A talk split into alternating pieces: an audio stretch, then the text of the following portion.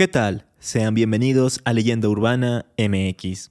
En este episodio hablaremos sobre Moctezuma, un personaje que siempre ha estado rodeado de misterios. Ya hemos platicado en este podcast sobre su penacho y sobre los presagios funestos que observó poco antes de la llegada de Hernán Cortés. Pero aún hay cosas de las que se puede contar acerca de él. Para muestra está su enigmático tesoro, que durante años y años se ha buscado sin éxito alguno. A través de los años, muchas leyendas urbanas, históricas y de terror le han dado la identidad cultural a México. Semana a semana haremos un recorrido por todas ellas. Esto es Leyenda Urbana MX con Ismael Méndez.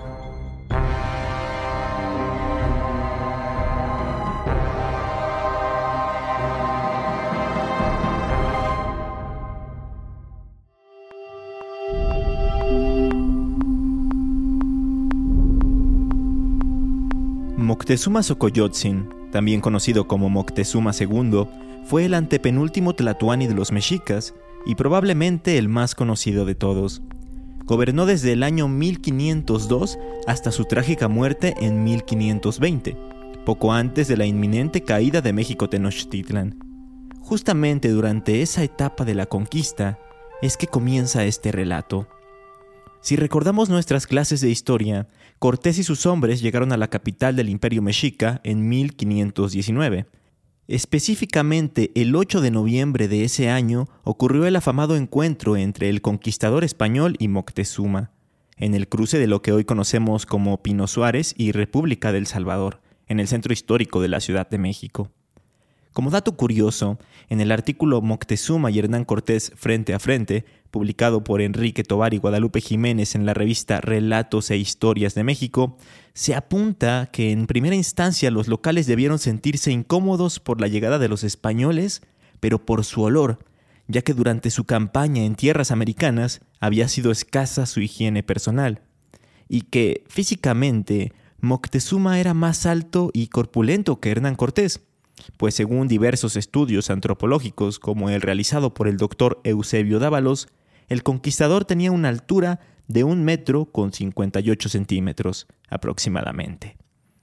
Regresando al tema, tras este primer encuentro, el gobernante mexica decidió alojar a los extranjeros en el palacio de Axayácatl, pero en ese lugar, según cuenta Bernal Díaz del Castillo, los españoles encontraron una especie de puerta oculta o secreta, y al abrirla quedaron maravillados por la cantidad de oro y piedras preciosas que ahí estaban guardadas. La crónica de Bernal Díaz del Castillo dice así. Alonso Yáñez vio en una pared una como señal de que había sido puerta, que estaba cerrada. Secretamente se abrió la puerta, y cuando fue abierta, Cortés con ciertos capitanes entraron primero dentro, y vieron tanto número de joyas, de oro, tejuelos muchos, piedras de chalchihuites y otras grandes riquezas. Cuenta David Cuevas Góngora en su investigación titulada El tesoro perdido de Moctezuma, que irónicamente el tesoro no era de Moctezuma, sino de su padre, el propio Axayácatl y que lo que habían hallado los huéspedes era una recámara o una sala como la que utilizaban los egipcios para guardar sus riquezas. El caso es que Cortés y sus hombres no dudaron ni un segundo y rápidamente se apoderaron de todo el oro y demás cosas encontradas. Hay otra versión contada por los indígenas, por los vencidos, en la que se dice que no es que los españoles hayan encontrado casualmente aquel compartimiento, sino que estaban actuando como viles saqueadores, hurgando en cada rincón del palacio y que de esa forma es que dieron con esta importante sala que de igual forma terminó siendo robada. Poco tiempo después del hallazgo, se ordenó capturar a Moctezuma. Sin embargo, Cortés tuvo que salir de la ciudad en dirección a Cuba, pues se enteró de que la corona española había enviado a un tal Pánfilo de Narváez para capturarlo. Al partir, dejó como encargado al infame Pedro de Alvarado. Mientras Cortés estaba arreglando sus asuntos satisfactoriamente en Tenochtitlan, Alvarado hizo de las suyas y provocó la terrible matanza de Toxcatl, mejor conocida como la matanza del Templo Mayor. Entonces, cuando Hernán regresa a la capital mexica, se encuentra con una situación complicada, ya que la matanza originada por su compatriota había provocado una rebelión indígena bastante intensa. Para tratar de arreglar las cosas, va con Moctezuma, quien seguía prisionero, y le pide que salga a calmar a su pueblo. Pero al hacerlo, es apedreado por la multitud enardecida de mexicas, y días después, muere. O eso es lo que se cree. Esta es la versión más extendida sobre su muerte. Pero hay otras en las que se desmiente y se teorizan otras causas, como un apuñalamiento hecho por los españoles. De cualquier forma, tras la muerte de Moctezuma, subió al trono, por así decirlo, su hermano Cuitláhuac, quien encabezó la resistencia mexica. Con él a la cabeza, la presión sobre los europeos era cada vez mayor. Así que una noche, Hernán Cortés, aconsejado por sus capitanes, decidió escapar sigilosamente de la ciudad con una comitiva de hombres, llevándose consigo el tesoro de Axayacatl, que según se estima, estaba valuado en unos 700 mil ducados. Todo marchaba bien en su huida, pero fue descubierto por una mujer que estaba sacando agua en ese momento. Ella alertó a los guerreros mexicas, quienes apresurados corrieron para darle caza y evitar su escape. Esto que les acabo de narrar es lo que popularmente se conoce como la Noche Triste, o rebautizada recientemente como la Noche Victoriosa. A pesar de que Hernán Cortés sobrevivió, el recuento de los daños fue terrible para los conquistadores, pues además de las cientos de bajas humanas, perdieron todo el oro que llevaban encima. Sí, perdieron el preciado tesoro que ya estaban sacando y saboreándose. Y es por todo eso que, cuenta la leyenda, el extremeño se sentó a llorar en un ahuehuete ubicado en la calzada México-Tacuba. A partir de ese momento comenzaron las incansables búsquedas y teorías sobre el paradero del tesoro. Los primeros indicios señalan que después de la batalla, los mexicas se encargaron de recoger todo lo que quedó en la zona. Es decir, se llevaron cosas como las armas caídas, las joyas y, por supuesto, el oro. De hecho, Hernán Cortés informó o se excusó sobre estas pérdidas en un documento que escribió en Veracruz y que hasta nuestros días se conserva en el Archivo General de Indias. En él cuenta que el oro y las joyas se perdieron en la guerra, y es que para su mala suerte, previamente había enviado una carta a España dando a conocer todo lo que había encontrado en estas tierras. Avancemos unos meses para llegar a 1521, el año más fatídico para el imperio mexica. Para esas fechas, Cuitláhuac ya había muerto al contraer viruela, y el Tlatoani en turno era Cuauhtémoc. En mayo de ese año, los españoles, junto con sus aliados, arremetieron de nueva cuenta contra Tenochtitlan y comenzaron un asedio que se extendió hasta el 13 de agosto, cuando la defensa no soportó más y sucumbió ante los atacantes. Una vez tomada la ciudad, Cortés intentó recuperar el tesoro que meses antes había perdido durante la Noche Triste, pero por más que lo buscó, saqueando hasta el último templo y palacio mexica, no lo encontró. Incluso torturó a Cuauhtémoc y al señor de Tacuba, quienes seguían con vida, para que le revelaran la ubicación del oro. Este tormento consistió en quemarles los pies, pero ni así lograba obtener información, pues, según las crónicas, el Tlatuani hasta se burló, diciendo, ¿Estoy en algún deleite o baño? Bernal Díaz del Castillo menciona en sus escritos que tras la terrible tortura, Cuauhtémoc sí terminó confesando. Le dijo a sus captores que diez días antes de ser apresado, había lanzado todo el oro, las joyas y las armas a la laguna para evitar que cayeran nuevamente en manos enemigas. Entonces, varios hombres fueron al lugar indicado por el Tlatuani y se zambulleron, pero no encontraron absolutamente nada, ni por tierra, ni por agua. Si quieren saber cuál fue el destino de Cuauhtémoc después de este pasaje, vayan a escuchar el capítulo 12 de la primera temporada, que hice junto a Víctor de Apatín con México y que se titula ¿dónde están los restos de Cuauhtémoc? Spoiler, también es un enigma apasionante.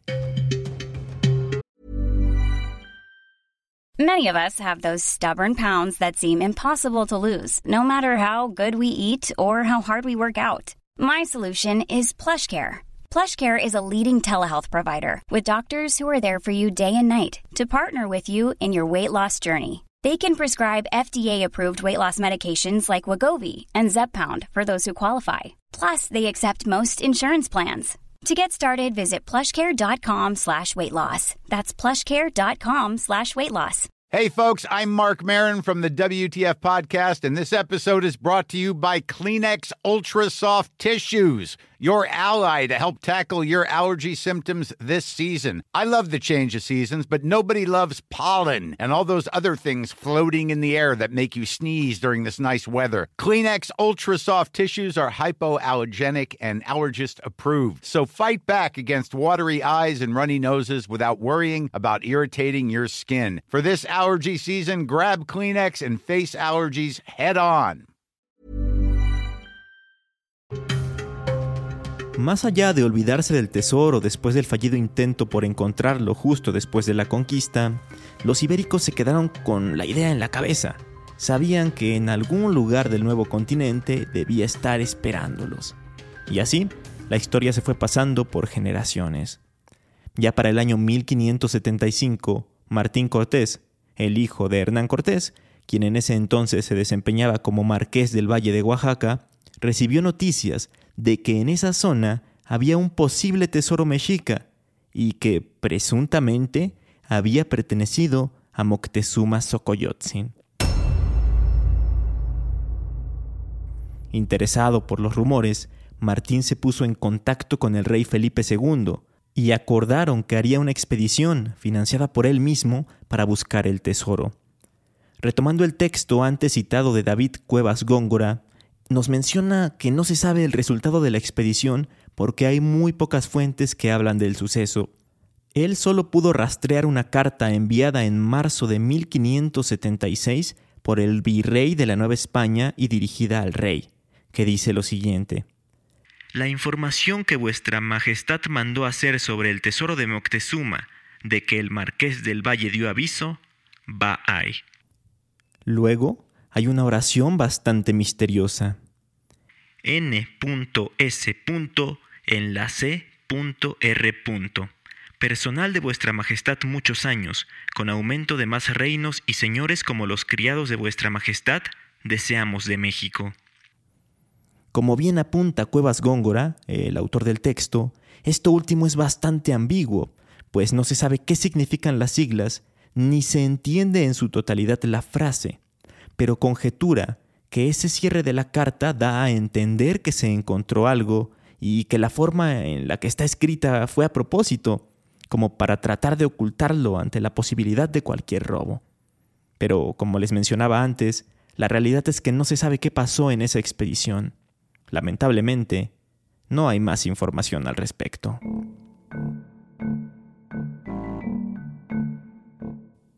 Hagamos otro salto en el tiempo para llegar a 1637. Ese año se presentó ante el virrey de la Nueva España, el marqués de Cadereyta, un tal Francisco Tapia, quien era un indígena que aseveraba ser descendiente de los aztecas. Llevaba con él una pintura e información muy valiosa sobre el paradero del tesoro de Moctezuma. En esa pintura, heredada por su familia, el hombre le señaló al virrey el lugar exacto en donde estaban todas las riquezas. La nueva localización era la Laguna Grande de San Lázaro, ubicada entre el Peñón de los Baños y el Peñón del Marqués. Ahí había una especie de pozo que había sido cubierto con piedras y tierra mucho tiempo atrás, porque se trataba de ocultar, puesto que ahí los mexicas habrían escondido el oro. Al virrey le convenció la historia de Francisco Tapia y le pareció buena idea iniciar una búsqueda en el lugar así que consiguió mano de obra y muchas herramientas para llevarla a cabo. Efectivamente, en el sitio señalado había un pozo, aunque muy pero que muy pequeño, a decir verdad. Medía entre unos 60 y 75 centímetros. Esto en un inicio fue desalentador, pues se sabía que el tesoro que buscaban era enorme y abundante. Aún así, continuaron los trabajos para descubrir qué es lo que había en su interior. Sobre esto hay varias cartas que se enviaron en aquel tiempo en las que se hablaba justamente de los materiales necesarios para la excavación, sobre los avances y sobre cómo es que se iba a dividir el botín en caso de ser encontrado. No obstante, tal como en el caso anterior, después hay un vacío histórico. No hay registros, no hay documentos, no hay absolutamente nada que nos diga qué sucedió al final, cómo acabó la historia, si encontraron algo o si todo fue una falsa alarma. Así que la incógnita continuó. Resulta interesante que en aquella época y tras todas estas exploraciones surgiera una fiebre por la búsqueda de tesoros en la Nueva España. El gobierno de México en su sitio web publicó un artículo llamado Archivo General de la Nación, resguarda documentos sobre el tesoro de Moctezuma, en el que se expone que fue tal la situación que se tuvo que legislar precisamente la búsqueda de tesoros y las riquezas escondidas. Esta legislación indicaba que el buscador de tesoros tenía que solicitar un permiso a la autoridad correspondiente, o sea, al virrey. Una vez que se lograba obtener el permiso, esta persona tenía que realizar su labor de acuerdo con lo que marcaba la ley primera del título 12 del libro 8 de las leyes de Indias, misma en la que se acordaba que los gastos correspondientes a la búsqueda del tesoro tenían que ser solventados por el solicitante, así como asumir los daños a terceros. En caso de confirmarse el hallazgo del tesoro, las autoridades podían prestar ayuda y, de ser necesario, mandar a que otra persona más capacitada concluyera la tarea. Aunado a esto último, si se confirmaba el hallazgo, la persona tenía que pagar un impuesto a la corona española, el quinto real, básicamente. Es justo por esto que se conocen otros intentos por encontrar el tesoro de Moctezuma, además de los ya mencionados. Por ejemplo, en 1583, Francisco Rayas solicitó un permiso para buscar un tesoro en el cerro de Chapultepec, argumentando que había pertenecido al Tlatoani mexica. Aunque también se sabe de gente que fue en búsqueda de él sin proceder respecto a la legislación. Había distintas razones por las que no solicitaban el permiso. Una de ellas era para evadir el impuesto y otra para buscarlo utilizando métodos sobrenaturales, o como decían en ese entonces, relacionados con hechicería. Existe el caso de Isabel de Ovejo, que en 1652 fue presentada ante el Tribunal de la Santa Inquisición por hacer tomar peyote a una indígena para descubrir el tesoro. La historia que hay detrás del caso es increíble. Resulta que un buen día, una comadre le dijo a Isabel que conocía la ubicación de un tesoro que había estado enterrado desde la época de Moctezuma, que estaba en una cañada cercana al pueblo de Querétaro. Ella vivía muy pobre y endeudada, así que no dudó en ir a buscarlo pensando en que con eso podía resolver sus problemas económicos, pero no encontró nada. Aún así no desistió y fue a ver a una mujer llamada Agustina, quien tomaba peyote para descubrir cosas perdidas. Agustina aceptó la solicitud de Isabel porque recibió un pago anticipado de tres pesos. Pero pasaban los días e Isabel no recibía respuesta alguna. Luego, en el transcurso de ese tiempo, se enteró de que el uso del peyote y otras hierbas era castigado, era causa de excomunión. Entonces se asustó y fue a confesarse con el padre de la iglesia de San Francisco, también en Querétaro. Él le dijo que tenía que viajar a la Ciudad de México y entregarse al Tribunal de la Santa Inquisición. Y así lo hizo. Por tal motivo, quedó registrado su juicio en el fondo documental Inquisición.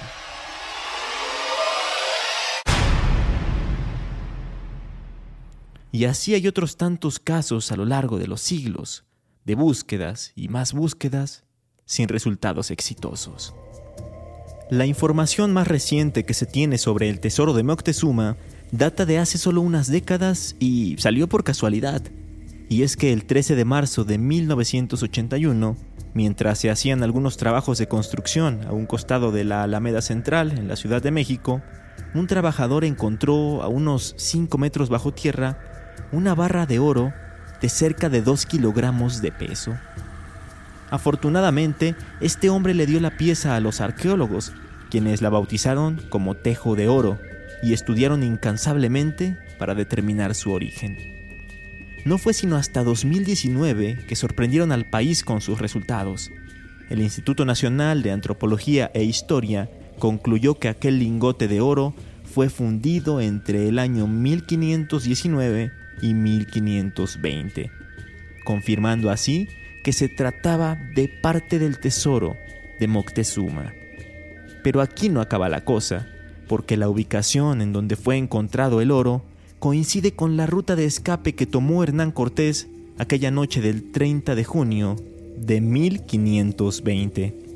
Así que sí, esa pieza encontrada hace poco más de 40 años es histórica y muy importante, tanto así que fue exhibida en el Museo Nacional de Antropología, representando un dramático testigo material de la conquista española y testimonio arqueológico único de la llamada Noche Triste.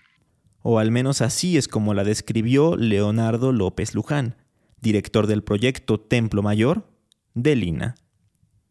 En fin, esto es lo único que se ha encontrado y a la vez comprobado que sí formaba parte del enigmático tesoro de Moctezuma, quedando, por lo tanto, la duda de dónde estará el resto. Esperemos que con el paso del tiempo pueda haber más información y hallazgos. Mientras tanto, no me queda más que recomendarles que lean los documentos mencionados durante el episodio, ya sea los originales como los de Bernal Díaz del Castillo o la investigación de David Cuevas Góngora, porque incluye datos que yo no mencioné para no hacer pesado el episodio, pero hay información de cuántos ducados exactamente tendrían que ser mandados a España en caso de encontrarse el tesoro y otras cosas por el estilo. Por otro lado, el artículo que también cité sobre el encuentro de Moctezuma y Cortés, porque igual hay mucha información interesante y curiosa de la forma en que transcurrió aquel lejano 8 de noviembre de 1519 en la Gran México Tenochtitlan. Me parece que esa revista aún se puede conseguir en la página web de Relatos e Historias de México, o si no, en las ferias del libro suelen poner sus stands vendiendo números pasados. En este caso, es la edición de noviembre de 2019. Y bueno, eso fue todo por esta ocasión. No olviden seguirme en redes sociales. Me encuentran como Leyenda Urbana MX en Facebook e Instagram y como arroba leyenda en Twitter. Nos escuchamos en el próximo capítulo con más historias y leyendas mexicanas. Hasta entonces.